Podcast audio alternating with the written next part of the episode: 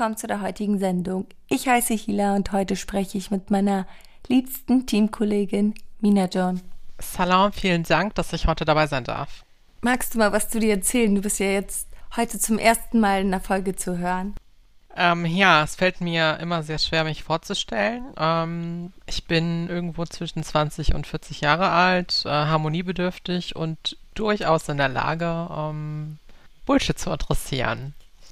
Alles in allem freue ich mich heute, äh, dabei zu sein. Mina John war bisher sehr viel hinter den Kulissen, wird aber in Zukunft häufiger hier im Podcast zu hören sein. Ich freue mich drauf. Heute sprechen wir über ein sehr wichtiges Thema. Triggerwarnung an dieser Stelle. In dieser Folge werden sensible Inhalte besprochen rund um das Thema Scham, Beschämungen, Slutshaming, häusliche Gewalt und sexualisierte Gewalt. Ähm, Hilajan, gibt es denn Dinge, für die du dich früher geschämt hast und heute nicht mehr schämst? Total viele. Als ich mir die Frage gestellt habe, dann sind mir sehr viele Erinnerungen an die Zeit gekommen, als wir neu nach Deutschland gekommen sind. Ich hatte in vorherigen Folgen mal erzählt, dass ich mit zehn Jahren nach Deutschland gekommen bin mit meiner Familie Angefangen damit, dass ich mich anfangs natürlich dafür geschämt habe, dass ich die Sprache nicht konnte. Ich habe mich dafür geschämt, dass ich Personen nicht verstanden habe. Ich habe mich für meine Fluchterfahrung geschämt, dafür, dass wir im Asylheim gelebt haben. Ich habe mich dafür geschämt, dass ich zu viele Geschwister habe, weil mir immer alle gesagt haben, was, ihr seid ja eine ganze Fußballmannschaft. Da war immer so eine Wertung drin, was, was mich so ein bisschen geschämt hat. Ich habe mich dafür geschämt, dass meine Eltern nicht so gut Deutsch gesprochen haben. Ich habe mich dafür geschämt, dass meine Eltern sich sowieso sehr viel mit anderen Leuten angelegt haben. Eine Situation in mein, mit meiner Mutter am Laden, so, ja, Mama, ich weiß, du hast zu viel bezahlt, aber ist egal. Sag nichts, lass uns bitte einfach hier raus. Wer kennt bitte blamier mich nicht. äh, ich habe mich auch viel für meinen Namen geschämt. Also mein ganzer Name ist äh, sehr viel länger und ähm, viele Personen hatten Schwierigkeiten, den korrekt auszusprechen und ich war so genervt davon. Ich habe mir einfach nur gewünscht, einen einfach auszusprechenden Namen auf Deutsch zu haben. Das war lange Thema für mich. Ich habe mich dafür, ich habe mich für meine Kleidung geschämt. Wir waren neu in Deutschland. Ich kannte die ganzen Styles hier nicht und ähm, bin sehr aufgefallen mit meiner Kleidung, auch mit meiner Frisur. Ich hatte eine lustige Kinderfrisur, wie wahrscheinlich auch viele, aber anders. Die Bilder musst du uns aber mal zeigen. Auf keinen Fall. Schäme ich mich heute noch für.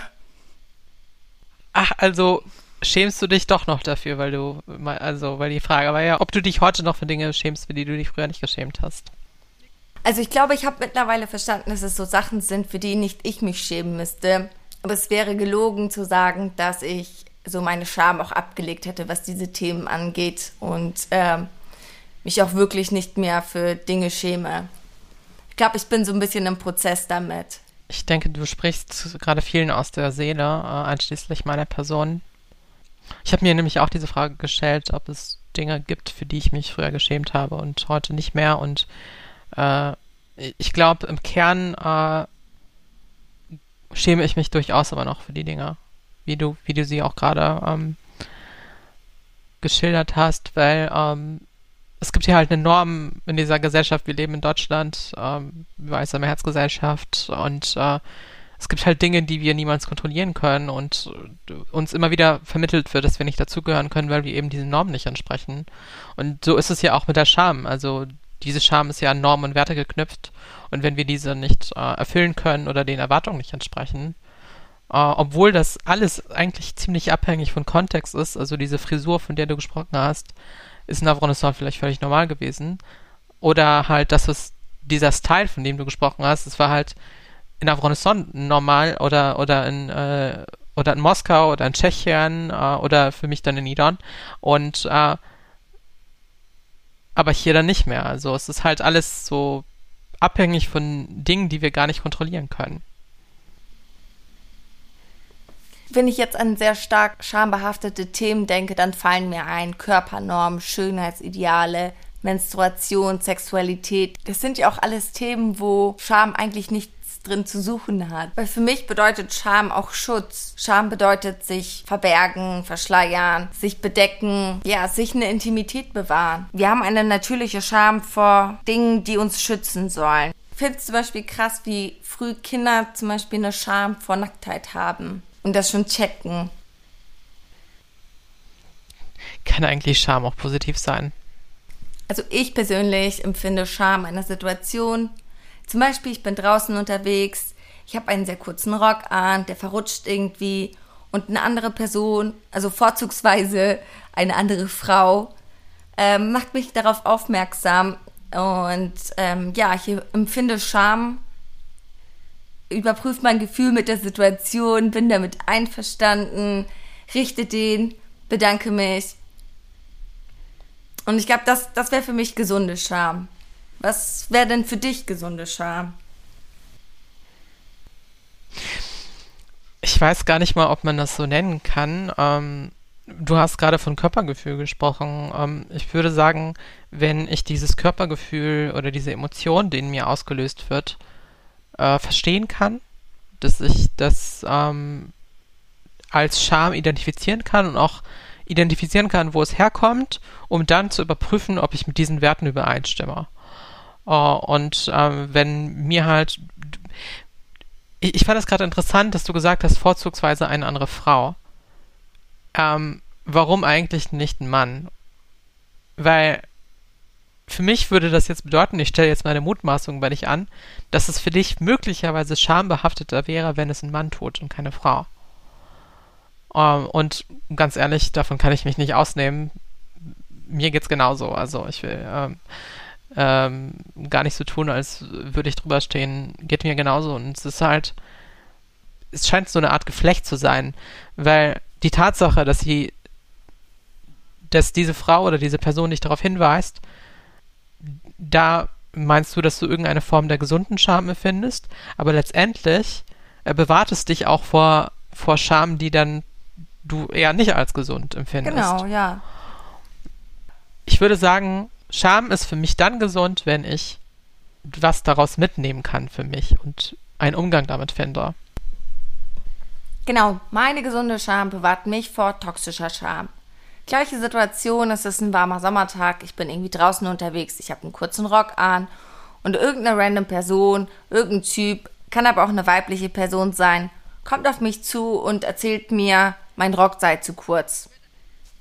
Weil würde ich diese Scham empfinden, dann safe, dann wäre das toxische Scham. Aber ich denke mir, wenn ich mich dafür entschieden habe, dass dieser Rock angemessen ist und ich mich dafür entscheide, damit äh, rauszugehen, wer bist du, dass du meinst, mich dafür schämen zu müssen? Das heißt, du schämst also, zurück. Ja, ganz klar. Also im Idealfall schäme ich zurück und ziehe die Person damit irgendwie in Verantwortung.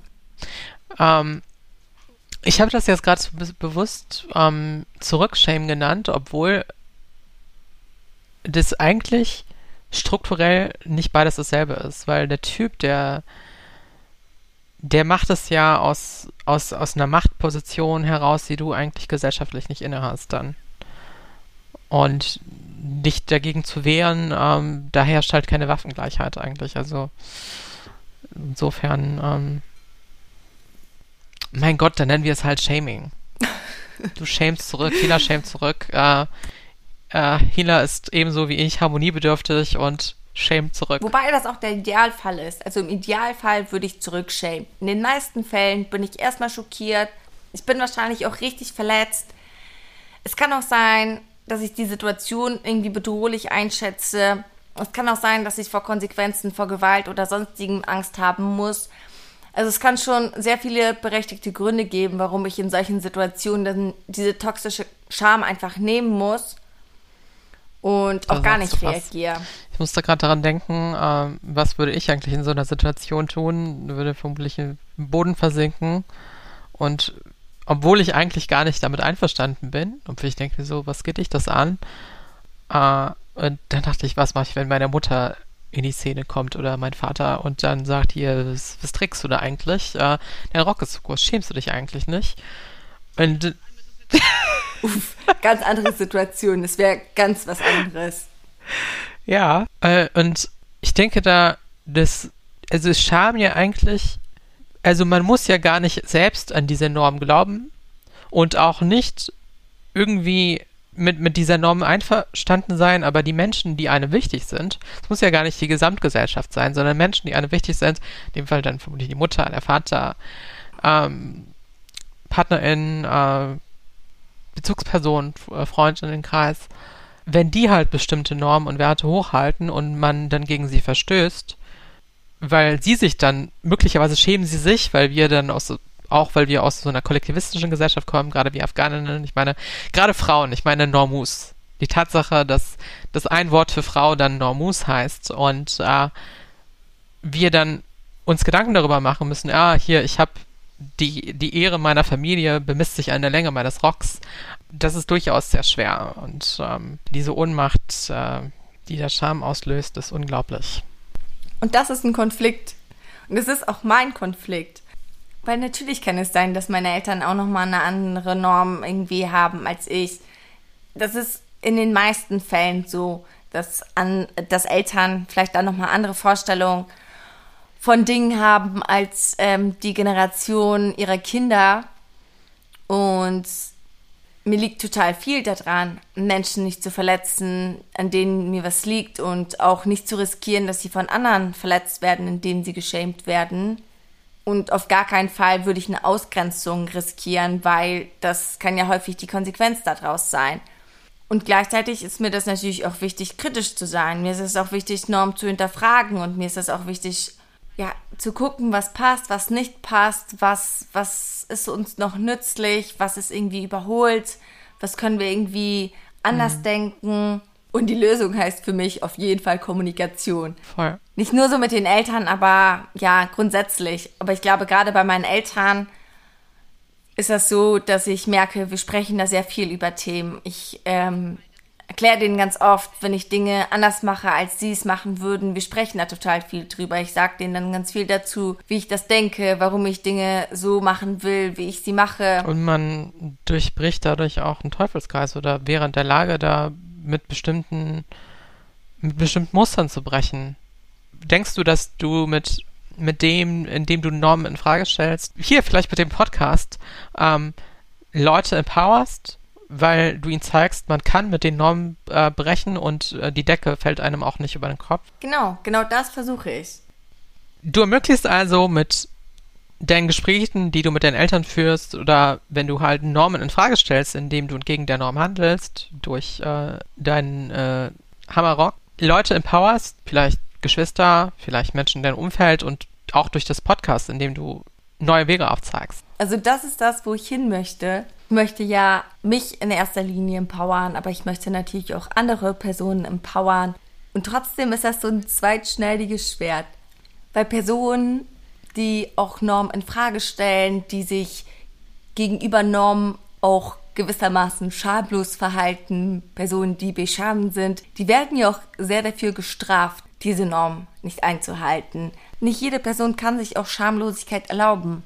Es ist ja keine Frage, wem es zusteht, Normen auch zu hinterfragen und wem nicht. Schamlosigkeiten, für die es keine großen Konsequenzen für mich gibt, kann für andere Personen sehr krasse Konsequenzen haben. Und ich glaube, weil sich das einfach auch nicht jede Person erlauben kann, ist Neid auch gar nicht so weit weg von Scham. Voll, richtig. Gerade andere Frauen. Ich weiß, dass ich mir Dinge rausnehmen kann und darüber sprechen kann oder hier sogar im Podcast darüber sprechen kann, was sich andere gar nicht erlauben können. Natürlich sind wir da auch unterschiedlich privilegiert und natürlich kommt da auch irgendwie Neid auf. Aber genau darum geht's ja. Es geht ja im ganzen Podcast darum, irgendwie über Themen zu sprechen, um auch zu überlegen, wie können wir irgendwas vielleicht auch anders machen. Und dafür danke ich dir. Also ich muss sagen, ähm, es ist eine, eines der Gründe, warum äh, ich mich entschlossen habe, hier mitzumachen, weil ich denke, dass äh, das eine Chance ist, um ähm, mit bestimmten Normen zu brechen, indem wir über Themen reden, Normen dekonstruieren. Ich meine, hey, es reicht langsam. Ja, und genau das braucht vielleicht auch eine gewisse Schamlosigkeit. Und doch kann Schamlosigkeit ähm, ausgenutzt werden. Manche schamlose Menschen oder das, was man gemeinhin auch mit, mit Schamlosigkeit äh, verbindet, ist ja ähm, sexualisierte Gewalt. Und die TäterInnen ähm, setzen da häufig auch auf die Scham ihrer Opfer. Ähm, sie sind sich, sie haben, sie sind möglich in dieser Hinsicht schamlos, sind sich aber darüber bewusst, dass es bestimmte Normen gibt und dass sie auch da, dagegen verstoßen, äh, aber hoffen, dass die Opfer mehr Angst vor irgendeiner Form von Backlash haben als die TäterInnen. Also dieses Komplex an, an Shaming, ähm, TäterInnen, Opferumkehr ähm, kann dazu führen, dass sich dann Betroffene äh, generell als makelhaft definieren und aus Angst vor, vor sozialer Ächtung.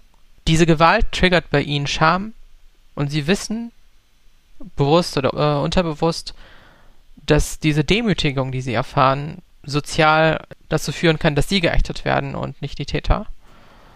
Und Scham kann letztendlich dann auch dazu führen, dass diese Täter nie in die Verantwortung gezogen werden und Opfer ähm, sich aus sozialen Kontexten zurückziehen. Ich meinte bei dem Beispiel mit dem Rock vorhin ja auch, ich wäre erstmal wahrscheinlich schockiert, dann wäre ich verletzt. Ich glaube, Scham, Unmacht und Gewalt sind miteinander verflochten. Mhm. Beschämungen kann, können ja auch sogar traumatische Qualität haben. Und wenn wir beim Thema Gewalt bleiben, dann wäre ja, also häufig triggert Scham, die ja auch irgendeine Form der Gewalt ist, weitere Gewalt. Äh, in der militärischen Ausbildung beispielsweise ähm, ist Scham probates Mittel, ähm, damit dann später in, äh, auf dem Schlachtfeld äh, keine Rücksicht mehr genommen wird. Äh, und wenn wir halt wieder den Bogen spannen zu, zu, zu diesen Geschlechterthemen und Shaming, äh, häusliche Gewalt, ähm, geht hier häufig voraus, dass, ähm, dass die Männer, oder in dem Fall Männer, ähm, der Öffentlichkeit äh, in der Gesellschaft gedemütigt, wer gedemütigt werden ähm, und oder sich gedemütigt fühlen und das dann in der Familie auslassen, aufgrund der Scham. Ich kann da auf jeden Fall aus meiner, äh, von meiner Arbeit äh, in der Familienhilfe erzählen und ähm, Gewalt war in vielen Familien einfach auch Thema. Und ohne das irgendwie auf irgendeine Art irgendwie relativieren zu wollen, waren das auch sehr, sehr beschissene Umstände für Familienväter, von denen dann auch Gewalt ausging. Die Familien, also die Kinder, aber auch vor allem die Frauen, hatten dann wiederum so eine Scham davor, dass ihnen das passiert, dass es ja, dass es auch schwierig war, da rechtzeitig zu unterstützen. Also so viele Frauen haben das über so viele Jahre ausgehalten und bis es wirklich gar nicht mehr ging oder bis mhm. wirklich Dinge sichtbar waren für mich und ich darüber das angesprochen habe und selbst dann war es schwierig darüber zu sprechen, weil sie ja auch ihre Ehemänner in den Fällen ja auch gedeckt haben, Angst vor Konsequenzen für die Personen mhm. hatten und auch natürlich eine starke Scham dafür empfunden haben. Die Frauen baden das wieder aus. Ja ja, Scham scheint da ein ziemlich effektives Mittel oder ein ziemlich effektives Kontrollmechanismus vom Patriarchat zu sein, ähm, weil irgendwie dieses Komplex oder dieses Geflecht an Frauenfeindlichkeit oder Weiblichkeitsfeindlichkeit scheint damit sehr stark zusammenzuhängen. Ich meine, allein die Tatsache, wenn ich jetzt auch an, an meine Familiengeschichte denke, die Ausbildung des Vaters wurde nicht anerkannt. Die Ausbildung vom Heimatland wurde nicht anerkannt. Man fängt hier wieder bei Null an. Die Demütigung, die damit einhergeht, ich bin nicht mehr in der Lage, meine Familie adäquat zu versorgen, was irgendwie so aus, also an so einen Leistungsgedanken geknüpft ist, auch so an, an kapitalistischen Maßstäben, auch weil unbedingt der, der Mann oder der Vater diese Leistung erbringen muss, also wieder ein Patriarchat. Und offenbar leiden ja Männer auch strukturell darunter und aber ausbaden müssen es dann trotzdem die Frauen. Und äh, ich denke, es wäre wichtig, vielleicht an der Stelle äh, anzuknüpfen an, an die Frauenfeindlichkeit als, äh, als ein Riesenunterthema bei, bei, bei Scham und Shaming. Ähm, was ist eigentlich, oder ich glaube, das war auch die Intention hier überhaupt für, für, für diese Folge, ähm, um über Scham zu sprechen, äh, weil uns Scham offenbar insbesondere Frauen und weiblich zugewiesene Personen äh, krass einschränkt. Ich bin, ich möchte als afghanische Frau mit Männern befreundet sein. Ich möchte auch mit afghanischen Männern befreundet sein, ohne mir Gedanken darüber zu machen, was die Gesellschaft darüber denkt oder ich dafür geschämt werde. Ich möchte in der ähm, Lage sein, über meine mentalen und körperlichen Zustände zu sprechen, ohne dafür geschämt zu werden. Äh, und ich möchte über Sexualität sprechen. Vielleicht möchte ich sogar über Sex sprechen, ohne dafür geschämt zu werden. Ähm, und häufig fehlen mir dadurch die, die Worte, weil sie mir nie beigebracht wurden. Ähm, ich äh, musste gerade daran denken, dass das erste Wort, was ich jemals gelernt habe für, für den Schambereich, tatsächlich eben das Wort auf der Rief Schambereich ist, aber ich habe nie gelernt, was die anderen Begriffe sind. Weißt du, kennst du eigentlich das Wort für Vulva auf Daddy? ähm, Kust. Okay. Ich weiß, dass das mit einer. Blöde Frage. Okay, das, das ist ein sehr vulgäres Wort gleichzeitig ja. ist, aber das ist das Wort, was ich dafür gelernt habe. Kennst du ein anderes Wort? Ich kenne ein anderes Wort, ähm, muss aber zugeben, dass ich das erst im Erwachsenenalter gelernt habe, Farad. Und ähm, ja, ich, ich muss sagen, also ganz ehrlich, während wir gerade darüber sprechen, merke ich, wie mir so eine Scham, dass bei mir dieses Schamgefühl hochkommt, aufgrund eben der Erziehung und aufgrund der Tatsache, dass es veröffentlicht wird und äh, man nicht weiß irgendwie, wie, wie reagieren die Leute und vielleicht werde ich dafür beschämt, aber es ist. Oh. Und genau das ist der Grund, warum ich über dieses Thema sprechen wollte. Ich kann noch nicht mal das Wort Vulva sagen, ohne mich dafür zu schämen, weil wir das nicht sagen okay, das ist auch ein vulgäres Wort, sehe ich ein, aber das richtige Wort kannte ich ja noch nicht mal. Ich glaube, so insgesamt nimmt das Thema Scham so viel Raum in meinem Leben ein. Ich bekomme als migrantische Frau, es recht als eine afghanische Frau, beigebracht, mich für so viele Dinge zu schämen. Das können so kleine Dinge sein wie sitz nicht so, lach nicht laut, sprich nicht laut, spiel nicht mit Jungs.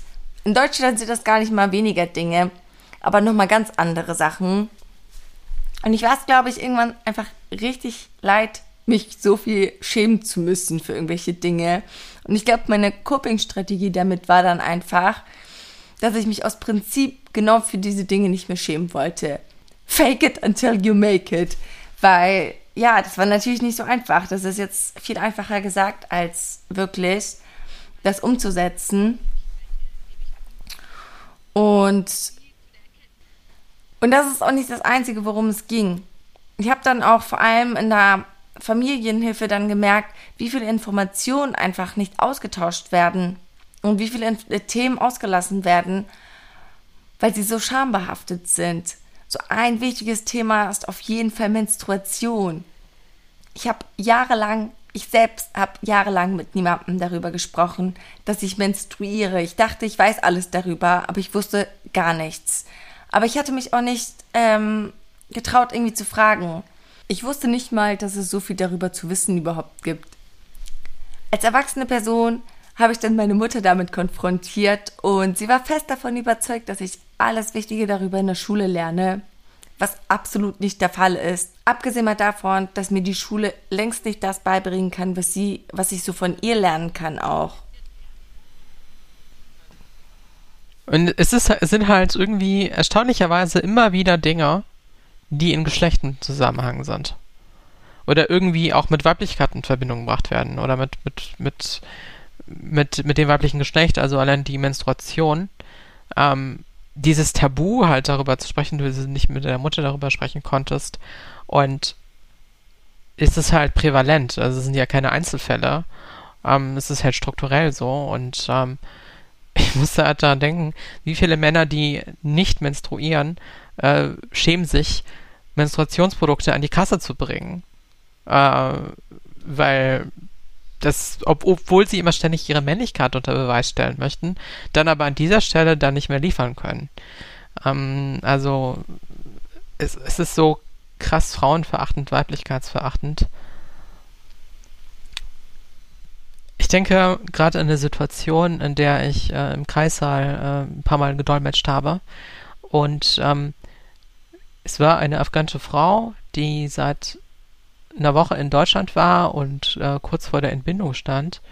Und sie war nicht in der Lage, die Fragen der Hebamme zu beantworten, weil äh, sie sich, also sie hat sich geweigert, in der Anwesenheit ihres Ehemannes die Fragen der Hebamme zu beantworten.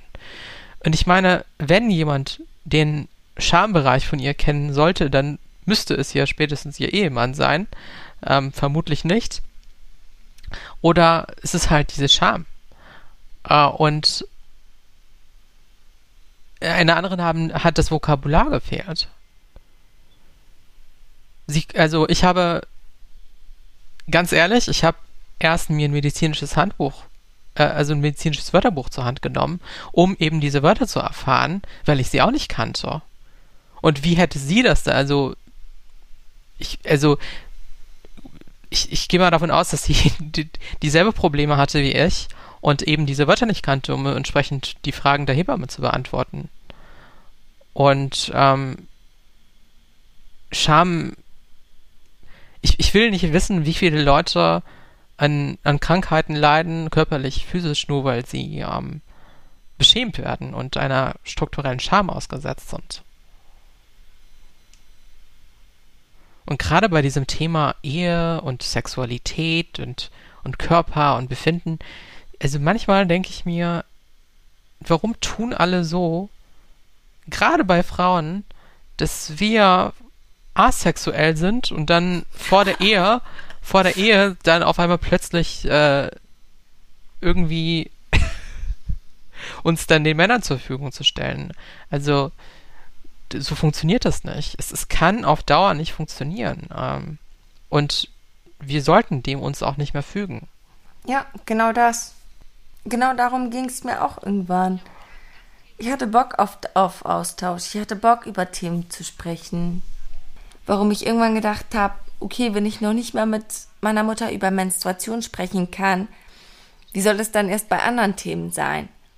Und ich weiß, dass sie mir Dinge beibringen kann, die ich nicht irgendwo im Internet lernen kann. Ich weiß, dass ich mit ihr ganz anders darüber sprechen kann, was auch kulturspezifisch sein kann, was meinen Körper angeht, was Grenzen angeht, was Einvernehmlichkeit, Konsens angeht. So, mhm. diese Dinge lerne ich nicht irgendwo im Internet. Und es muss ja zwangsläufig nicht einmal irgendwie die Intimsphäre verletzen. Man könnte, man kann ja auch über Sex sprechen, ohne übergriffig zu werden. Also es ist ja nicht, es, es wird ja irgendwie immer gleichgesetzt mit, mit einer mit einer Grenzüberschreitung. Aber ähm, wenn ich etwas lerne, ist es ja etwas anderes, als wenn ich mich etwas hingebe, was ich nicht möchte.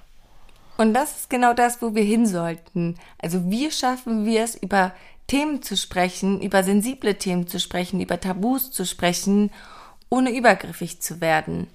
Krass. Ich, ich muss jetzt gerade kurz in mich gehen. Ähm, du hast alles gesagt für, für das ganze Jahr 2021 und die Jahre danach. Ähm, ich, ich, no shade, ähm, ich meine es ernst. Ähm, so wichtig. Und genau an dieser Stelle müssen wir jetzt leider Schluss machen, weil wir am Ende der Sendung sind. Es hat mir unglaublich viel Spaß gemacht, über dieses sehr intime und krasse Thema mit dir zu sprechen. Es hat mir auch sehr viel Spaß gemacht, Lila John. Ich hoffe, ihr hattet sehr viel Freude dabei, uns zuzuhören. Für weitere Infos folgt uns auf Instagram unter Opium Podcast. Bis dann.